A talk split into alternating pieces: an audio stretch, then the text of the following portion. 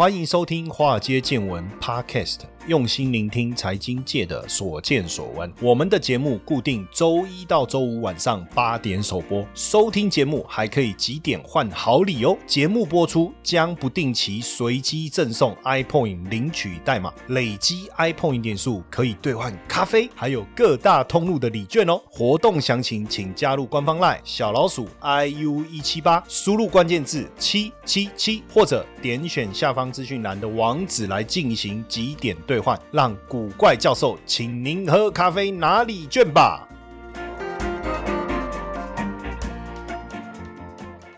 大家好，欢迎收听《华尔街见闻》Podcast，我是古怪教授谢承彦。今天要来跟大家聊什么？来聊一下比特币。那当然，这个比特币，也许有的人懂，有的人不懂，有的人知道，有的人不知道了。但是不知不觉的哈，不知道大家有没有在关心这个比特币的一个讯息哈？因为不知不觉，这个比特币又创新高了哦。有一个非常重要的原因，因为啊，有一个交易所叫做 Coinbase 哦。这个 Coinbase 是什么呢？是加密货币的交易所哈。股票有股票交易所，期货有期货交易所，对不对？那这个加密货币也有加密货币的交易所，就叫 Coinbase。其实不止 Coinbase 哦，其实加密货币的交易所其实有非常非常多。那你知道这是一个很重要的里程碑耶？交易所上市什么意思？也就是说，未来这个交易所有股票代号，然后我们可以去买卖它的股票。哎，那也代表什么？比特币走入一个更新的里程碑嘛？就加密货币这个领域走入了更新的里程碑，等于是说这个交易所整个浮上台面啊，很像芝加哥交易所也也有股票上市啊，对不对？香港交易所也有股票上市啊，那表示说在这些交易所进行的行为都是合法合规的了，不然为什么这个交易所的股票可以挂牌上市，对不对？所以比特币狂飙突破六万四千美金，哦，已经突破六万四千美金了哦。那对这个加密货币的公司来讲，他们也觉得非常非常重要，因为比特币等于突破了历史的高点，持续的往上推高。那当然，每次只要有这个重大的一个事件，其实际上这个比特币啊都能够走高，这个也不是什么新鲜事了哈。但问题就我一直在讲，Coinbase 上市这件事情其实非常非常的重要，对整个加密货币这个产业来讲就是一个里程碑。其实这过程当中也有很多事情的发生啊，比如说像 PayPal，它客户购物的时候你可以用比特币支付，然后还有呢，像摩根斯坦利也开始有一些产品跟加密货币有关的提供给他的客户。那特斯拉现在也让客户说你可以用比特币买车，对不对？好，那甚甚至现在也有比特币的 ETF。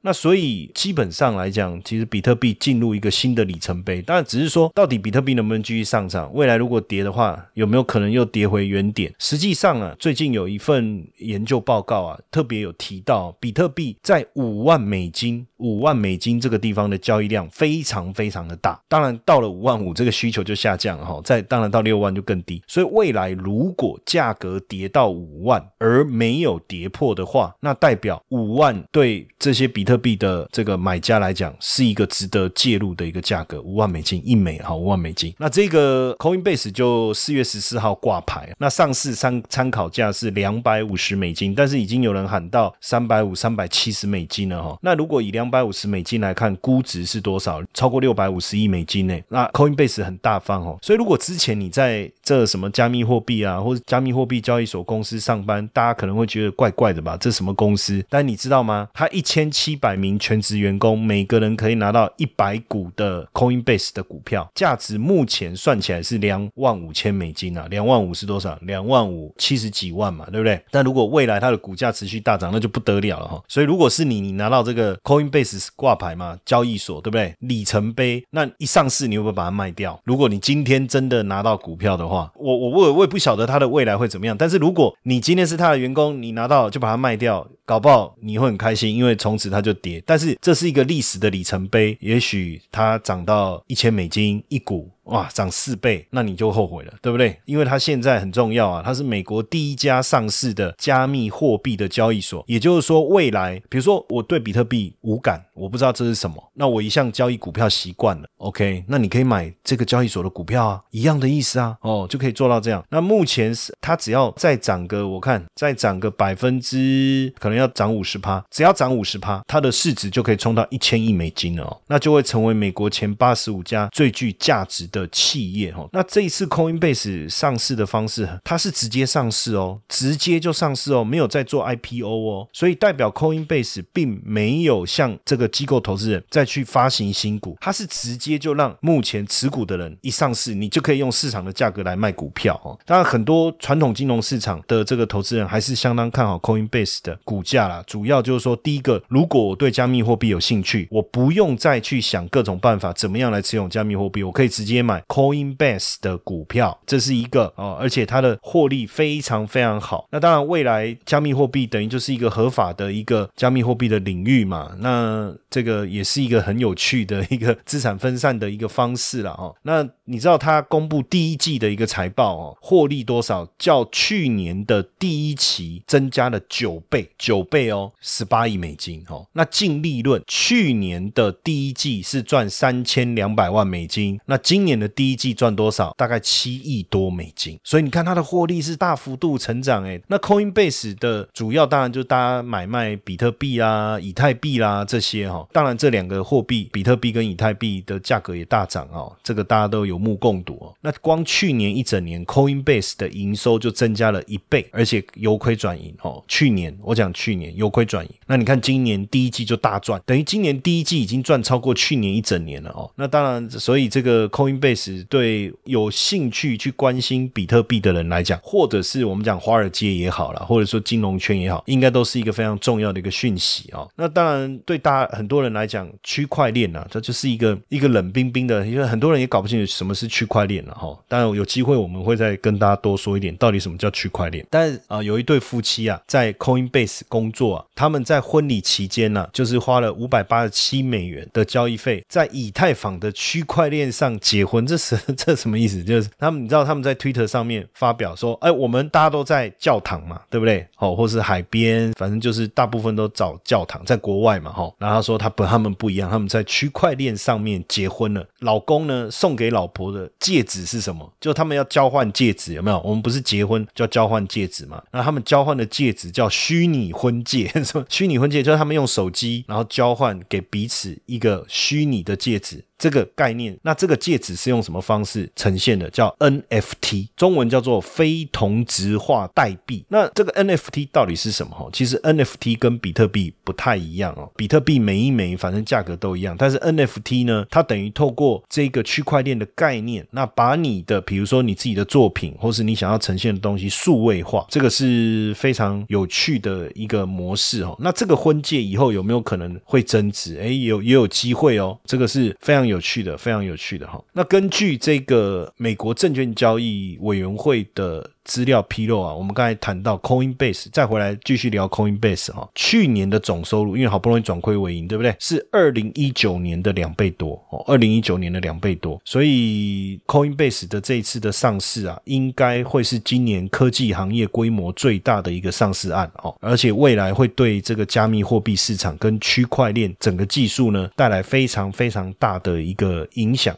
好，那其实，在 Coinbase 上市之前呢，美股也有很多的股票啊，其实都跟加密货币有关。这些我们都把它叫做区块链概念股了哈。那过去的区块链概念股比较偏向什么？比较偏向。挖矿的公司跟挖矿的公司比较有关哦，但是这些从财报的资料来看哦，这些挖矿挖矿是什么意思？就是挖比特币。后面有机会啊，我也会再跟各位解释哈。那挖比特币这个就是一个挖矿的概念，但是这些公司的财务其实没有办法真正去跟 Coinbase 来做一个比较哈。所以我还是觉得说，如果未来你对这个所谓的区块链概念股有很大的兴趣的话哈，实际上你可以直接来去 follow Coinbase 这家公司哦。那当然我们认同就是说。整个 Coinbase 的上市是利大于弊，哈，利大于弊。那这个等于数位货币已经得到主流金融市场的认可了，对不对？哦，主流市场的认可。那 Coinbase 上市以后，肯定会带动加密货币交易所整体水准的提升。我觉得这是一件很有趣的事哦。你看，之前特斯拉宣布了十五亿，大家还有印象吗？十五亿美元的比特币买入十五亿美元的比特币，然后也开放了用比特币来买特斯拉。那包括这个 ARK ETF 啊，管理的资产是高达五百八十亿美金哦，它旗下的 ETF 都有配置比特币百分之五，所以基本上哦，大家要理解哦，这个比特币我不能讲说什么以后是比特币的位的天下，因为我觉得现在就是了哈，这根本现在就是比特币的天下。那比特币有两个很大重要的特质，叫做去中心化跟供给有限。什么叫去中心化？简单来讲，就是说比特币不属于任何一个国家，不是美国的，也不是欧盟的，也不是他们所发行的，也没有任何一个中央银行可以来管理管制，或者是说，你知道，甚至有之前在德国就有小偷啊，他的赃款呐，哈，他就用比特特币的方式储放起来，然后他被抓了，法官就要他把那个金额吐出来。那你知道，如果假设今天是传统的法币哦，比如说台币啦或者什么，一定可以追踪你的台币放在哪里嘛？你看你是放在哪一家银行嘛？要不然你就是现金放在家里枕头底下、保险箱，不管我一定可以找得到嘛，对不对？好，那你在海外我也能够追踪你这一笔钱的轨迹嘛？那这个是传统的法币嘛？结果德国的这个窃贼，他就被判刑的这个罪犯，他的钱全部把它转换，他把它变成比特币，然后储放在那个冷钱包里面，然后结果法官要他把密码交出来，他就坚持不交。那他不交，法官有没有办法没收？没收也没用啊，他也拿不到他那个币啊。所以这个就是一个非常重要的去中心化的一个思维哈。那另外一个呢，传统的法币实际上它可以在很短的时间之内就大量创造，像美金就是了嘛，对不对？你看像去年好了，去年联总会的资产负债表就增加了七十六趴，规模增加超过三点二兆，这什么意思？就是说去年这个联总会光印钞票就印了三点二兆。你说我们假设我们持有美金哦，当然美元也是会会涨涨跌跌。之前节目当中我也跟大家聊了美金美元嘛，对不对？好，那问题是，如果说今天大家都觉得美元很棒，大家都持有美元，可是美元又不断的印出来，不断的印钞越来越多的时候，那美元会不会变薄呢？变薄就是贬值的意思呢？购买力会不会下滑呢？这个也许也是为什么突然之间大家对比特币这么有兴趣的一个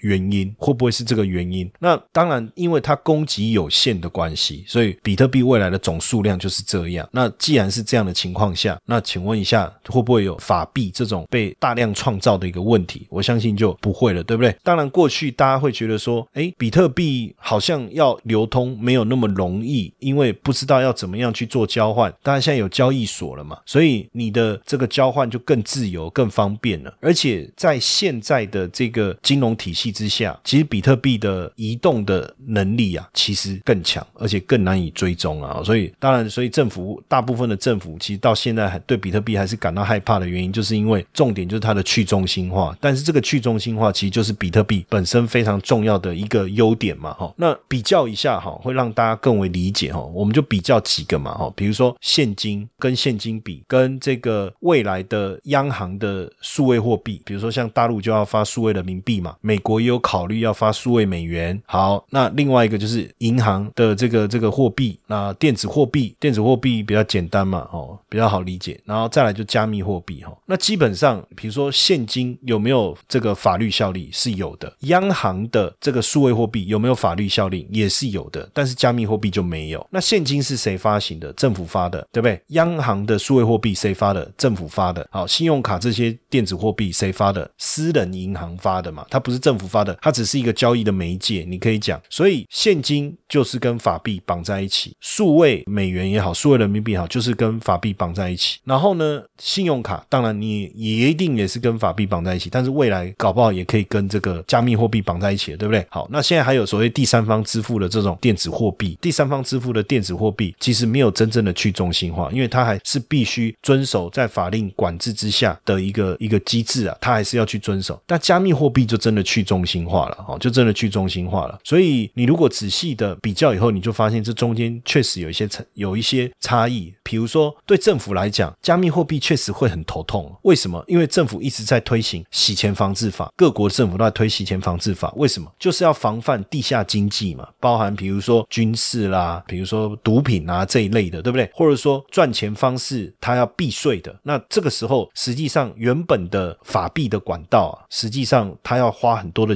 力气去想办法规避。但政府总是有办法去查到。可是，一旦未来都是加密货币，你去想一下哈，假设今天我们比如说就路边摊，然后我都收比特币好了，你根本不知道我的营业额是多少，你你也没办法追踪啊，对不对？投资的资讯这么多哦，大家一定想说，那平常要怎么样来收集资讯啊？要阅读什么资料？其实只要找到一本好的杂志哦，然后平常你就可以透过这个杂志来补充自己的能量。当然，听好节目也是很重要的，华尔街见闻，对不对？好节目很重要。那如果你想要再多看一些资料，怎么办？当然，我觉得《金周刊》是非常好的选择，应该是说首选。那我们现在呢，跟《金周刊》合作推出《金周刊》免费看一年的活动，哎。锦尼吼你看看他爸吼，怎么会有这么好康的一个这个活动呢？那详细的内容方案是什么？哈，那大家加入我的赖好友小老鼠 i u 一七八啊，小老鼠 i u 一七八古怪教授的赖好友，加入以后你输入关键字哈 t o d a y 今天的英文啊 today 啦 today 啦就 t o d a y 好，那你就可以进去了解整个方案的详情哦。那因为金周刊免费让大家看一年的这个名。额有限哦，所以大家动作要快。慢来你就减看一年哦，我们是一半哦，哦，动作要快，好康的东西无法等待。那你说我这些比特币，以前假设我今天经手了一笔来路不明的美金，那我要去买房子。我要用台币买，对不对？那我的美金要换台币，这一换的过程是不是就曝光了？诶，所以要洗钱嘛，所以才有洗钱这件事情嘛，对不对？大家知道洗钱吗？不是把钱放在洗衣机里面洗哈，就是要让你的钱的身份变成合法，对不对？那这过程就很麻烦了。诶，可是假设今天我我在海外赚了一大笔比特币，好，那你说你拿到比特币，你要买房子，你还是要换台币啊？这中间就有转换的过程，还不是会被查到？诶，可是如果未来不动产买房子，可以接受比特币呢？卖方可以接受比特币呢？如果特斯拉，你看像特斯拉，它可以接受比特币，那我我把来路不明的钱，他要付给我嘛？哦，这我只是举例而已哈。比如他要付钱给我，说你付我比特币，那我拿到比特币，我就去买特斯拉，可以吧？哎，那我再把特斯拉卖掉啊，不就有钱了吗？对不对？钱就这样转过来了嘛，对不对？很多方式，所以这个是政府头痛的原因呐，这个是政府头痛的原因。但也因为这样的一个因素，其实我跟各位讲哦，加密货币很难消失，为什么？请问？一下，这几百年来地下经济有没有消失过？请问一下，想要逃漏税的人有没有少过？请问一下，那些军火走私毒贩有没有消失过？没有嘛？这些人只要存在，那当然加密货币就会存在。所以我觉得它要消失很困难。那所以它会跟我们的法币啊，哦，就是美元啊、欧元这些都叫法币，会共存共荣。能不能共荣？照现在这样子，我刚才讲 Coinbase 这个来看啊，哎，其实也蛮有机会的哦，蛮有机会。那因为我不。晓得大家对比特币啊，到底是不是呃有很深刻的了解哦？但是实际上有很多有趣的，过去就有我们也分享过很多有趣的这个故事哦。像之前呢，这个就有荷兰一家人哦，你知道他的名字叫什么？你知道吗？叫太糊涂。你说老师真的还假的？真的啦，他的名字就叫太糊涂，因为他的名字叫 T A I 嘛。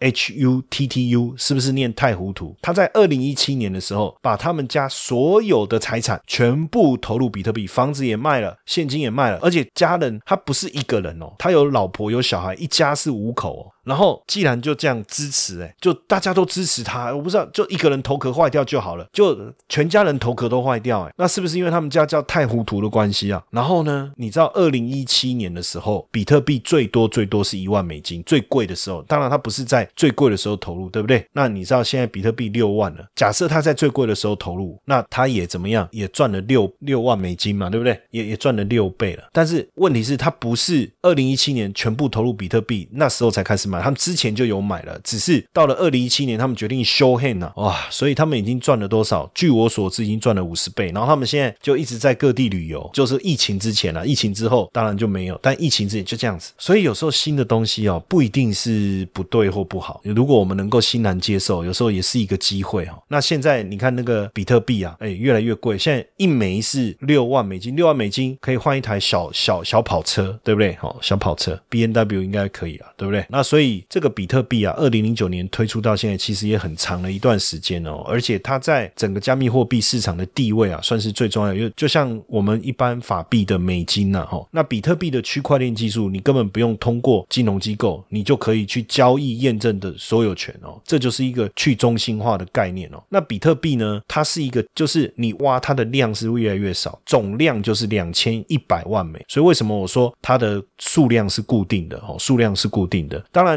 你持有比特币，你就要有你的这个私钥，就是一个 key，一个金钥，一串的那个电子密码。那所以假设说我今天我要把我的比特币给你，我就告诉你我那个那个比特币的金钥就可以。当然现在有交易所，交易所又就又不同了，你可以透过交易所哈，透过交易所来去交易你手上的比特币。那你去想一下嘛，就是说过去像我好了，比如说我们有做一些海外平台的投资哦，在美国也有，在香港也有，那我是不是要换美金，然后要回来来美金要汇回来，就是有这些过程。但是比特币的存在可以让这中间一个所谓的清算系统跳过一个清算结算系统，所以你的比特币你要转移，它就跟发电子邮件一样，以后你会发现太可怕、太容易了哈。那当然你就说老师，可是你讲比特币，如果我就是把它当一个币的概念，我我要怎么样能够有？比如说我是台币，那我想要有比特币，我要怎么做？当然你要去，你要先去交易所哦，像币托这样的一个交易所开一个账户，然后呢，你就用台币去买比特币，然后存到你自己的电子钱包，你就会有比特币了，你就有比特币了，那你就有你自己的电子钱包。那当然未来你也你就可以透过你的电子钱包，你想要去买什么做什么都可以。那你也可以把它存在你的你在币托的这个账户里面，就好像你开了一个台币账户这样的一个概念。所以简单来讲，你到银行开户开了一个账户，然后你可以把台币放在你的银行账户里面，对不对？那你要用钱的时候，你是不是就用用这个提款卡去提款机领，或者是你可以 ATM 转账给别人，或是你可以刷卡，然后再用那个账户去缴信用卡账单，对不对？这个是我们传统世界的货币的运作方式嘛？那比特币怎么办？一样的，你到币托开户就很像你到银行开户一样，然后呢，你就用台币去。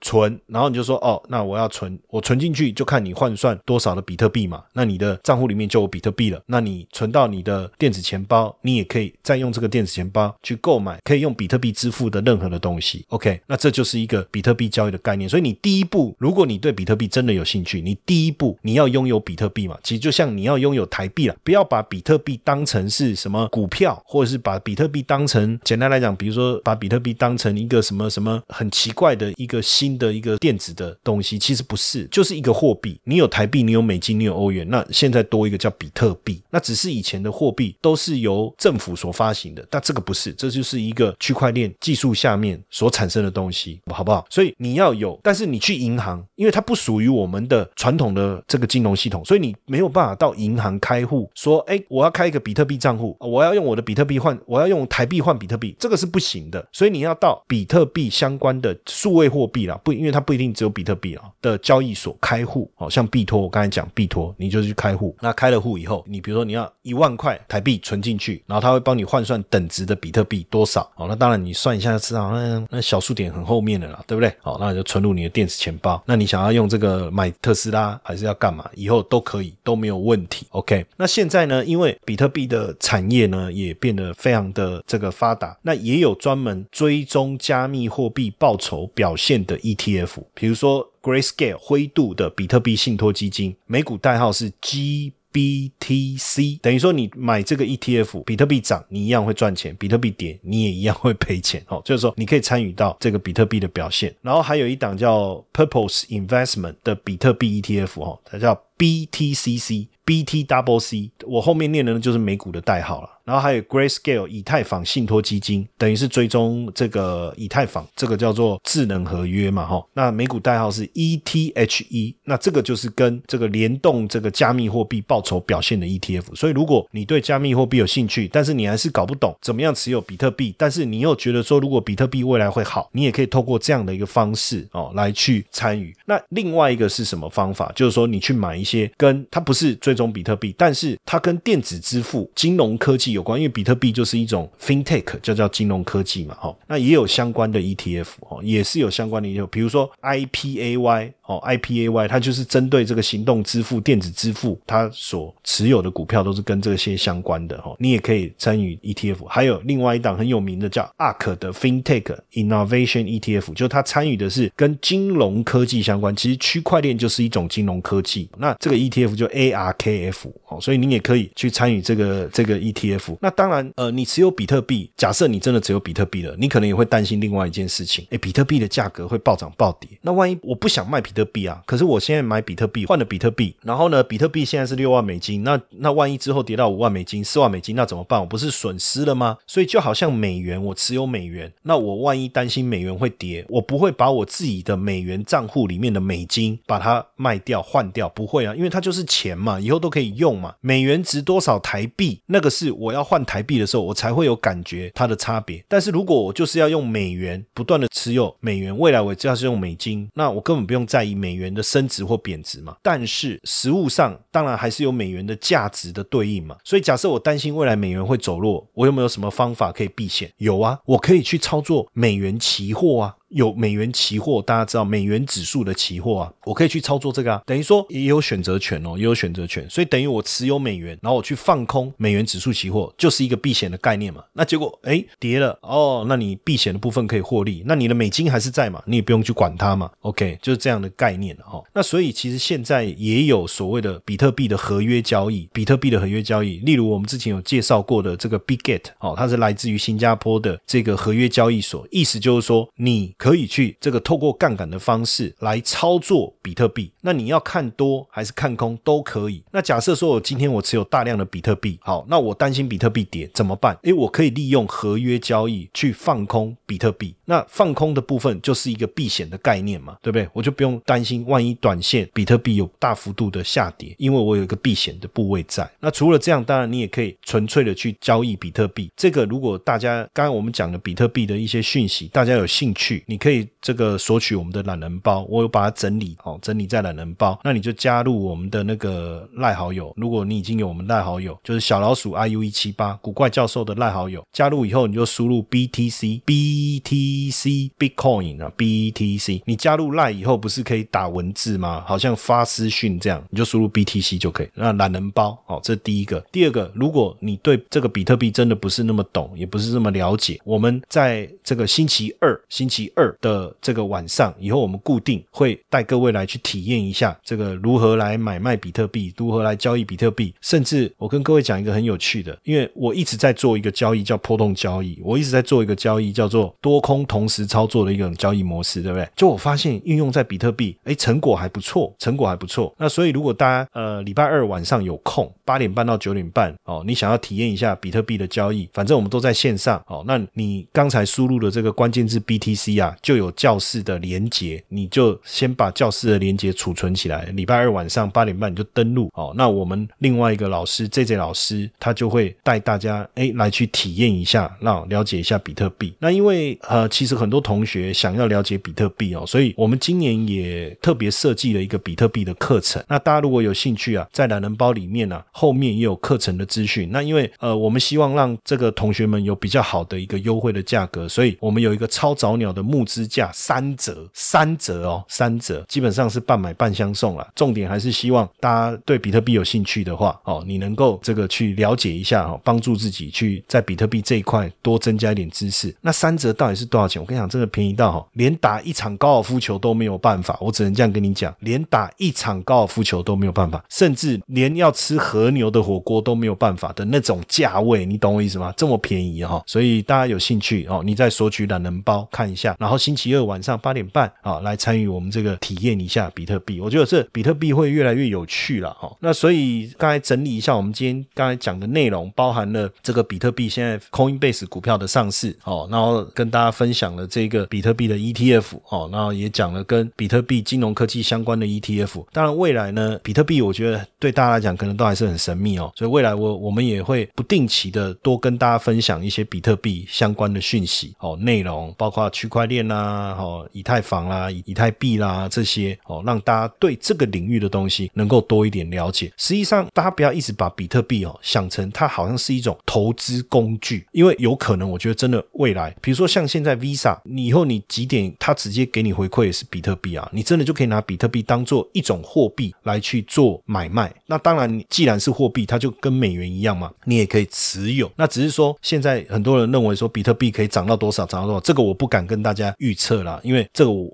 说真的，预测的基础是什么？我我也很难去这个理解。但有人说比特币现在六万美金嘛，有人说会到二十万，甚至有人说到五十万美金，但这个是一个未知数。但至少我觉得比特币了解它，然后怎么样来去运用它的一些特性，我觉得还是挺有趣的，好不好？那这个是要跟大家分享的一个内容。谢谢大家的收听，晚安。嘿，各位铁粉们，如果喜欢华尔街见闻，请大家多多按下分享键，让更多人能听到我们用心制作的节目。你们的一个小动作，是支持我们节目持续下去的原动力哦，快去分享吧！